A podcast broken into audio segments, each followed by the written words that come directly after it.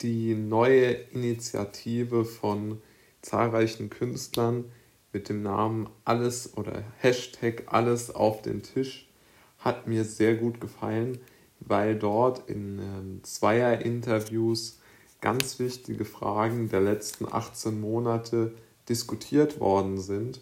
Und ich habe mir jetzt mal ein Thema rausgepickt, das mich auch sehr beschäftigt hat und wo ich wirklich auch in diesen Videos oder in ganz speziell einem dieser Videos eine gute Antwort auf meine Fragen oder auf meine Gedanken gefunden habe. Es geht nämlich um das Thema der sogenannten Faktenchecker. Ja?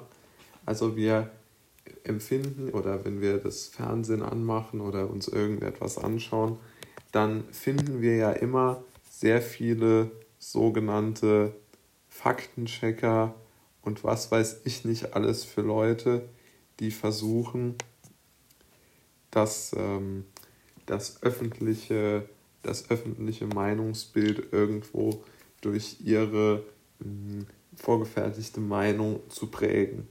Und dafür werden sehr, sehr oft sogenannte Fakten benutzt, die von sogenannten Faktencheckern gefunden werden. Und ich, zuallererst mal sind ja mal die journalistischen Aspekte dahinter kurz aufzuleuchten. Also im Grunde genommen sollte ja Journalismus verschiedene Meinungen abbilden und versuchen daraus ähm, dem äh, oder versuchen dem, dem Zuseher die Chance zu geben, dass er sich aus den verschiedenen Meinungen seine eigene Meinung herausbilden kann. Die Faktenchecker machen das anders. Die Faktenchecker haben zum Ziel, eine Delegitimierung anderer Meinungen zu betreiben. Ja?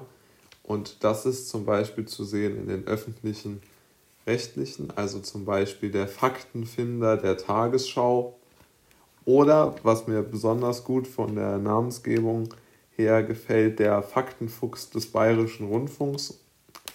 Das sind wirklich ganz klare ähm, Organisationen oder Untergruppierungen der dementsprechenden Nachrichtensender bzw. öffentlich-rechtlichen Sender, die halt gegründet werden, um Einzelpersonen oder deren Meinungen zu delegitimieren. Das wird ja auch offen so vertreten.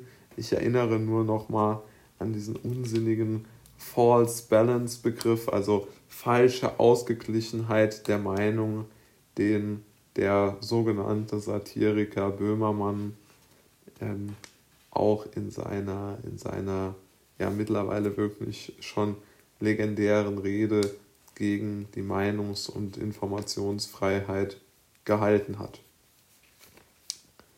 Und dann gibt es äh, noch so als Ergänzung zu diesen vorhin genannten Faktenfinder und Faktencheckern äh, gibt es dann noch solche Portale wie Volksverpetzer und Korrektiv, die ja auch schon beide in der Namensgebung, genau wie der Faktenfuchs des Bayerischen Rundfunks, so eine ungeheure Besserwisserkeit äh, inkludiert haben. Ja?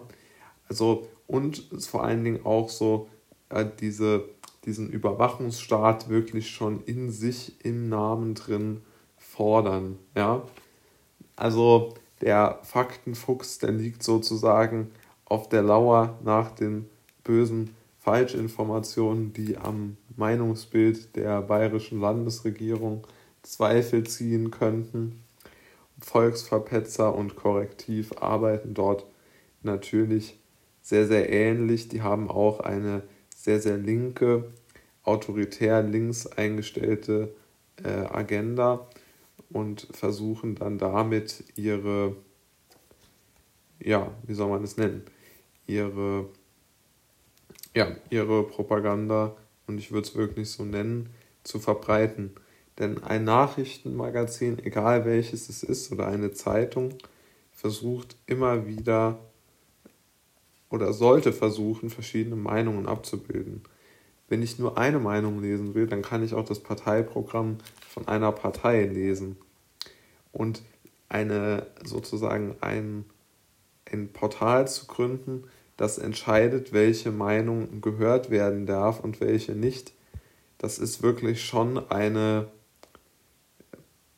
be extrem belastende Art und Weise, zum einen zu denken und auch dann natürlich auch auf der anderen Seite zu handeln, weil äh, ja, denn äh, es ist aus meiner Sicht wenig demokratisch, wenn ich anderen ihre, ihr Recht auf die Meinungsfreiheit abspreche, indem ich sie dann persönlich fertig mache. Ja. Das ist ja geschehen. Also ich erinnere mich daran, mit äh, welchen Methoden gehandelt worden ist, um zum Beispiel die äh, Positionen von Henrik Streeck oder von auch äh, anderen äh, von zum Beispiel auch von Klaus Stör oder von Schrappe, die ja wirklich extreme Experten sind über lange Jahre hinweg, die wurden auch systematisch äh, klein gehalten. Interessanterweise, das möchte ich auch noch hinzufügen, werden ja diese privaten ähm, äh, Faktenchecker auch äh, von großen Unternehmen finanziert, insbesondere von ähm, Leuten aus der Tech-Szene. Also von äh, Facebook ist zum Beispiel einer der größten Unterstützer von Korrektiv, zumindest laut deren Website. Und natürlich ist es so, dass Facebook, und ich glaube, das kann man ja auch wirklich ähm, beweisbar belegen, dass Facebook nach der 2016 äh, erlittenen Image-Pleite durch äh, Cambridge Analytica und, den, und die doch sehr naheliegenden ein oder die sehr nahe ein, sehr naheliegende Einflussnahme auf die amerikanischen Wahlen, ähm, glaube ich, hat die so ein wenig auch die, ähm, ja, die, die Sorge gepackt, dass sie an überbordender politischer Korrektheit leiden und alles, was irgendwo links ist, unterstützen. Und da Korrektiv und äh, oder insbesondere Korrektiv, die ja von ihnen unterstützt werden, so einen besonders linken Touch hat, haben die aus meiner Sicht ähm, alles dafür getan oder zumindest viel dafür getan, sich dort auch einbringen zu können. Und wenn man jetzt das Ganze zusammenschiebt, dann ergibt sich doch das Bild, dass diese Faktenchecker nicht so wirklich viele Fakten checken, sondern einfach nur eine spezielle Meinung versuchen, möglichst häufig kundzutun und damit so eine Art vorgefertigte Meinung zu generieren. Das kann man ja auch prinzipiell so machen, aber das kann man halt dann nicht mehr als objektiven Journalismus bezeichnen, sondern einfach als politische Statements.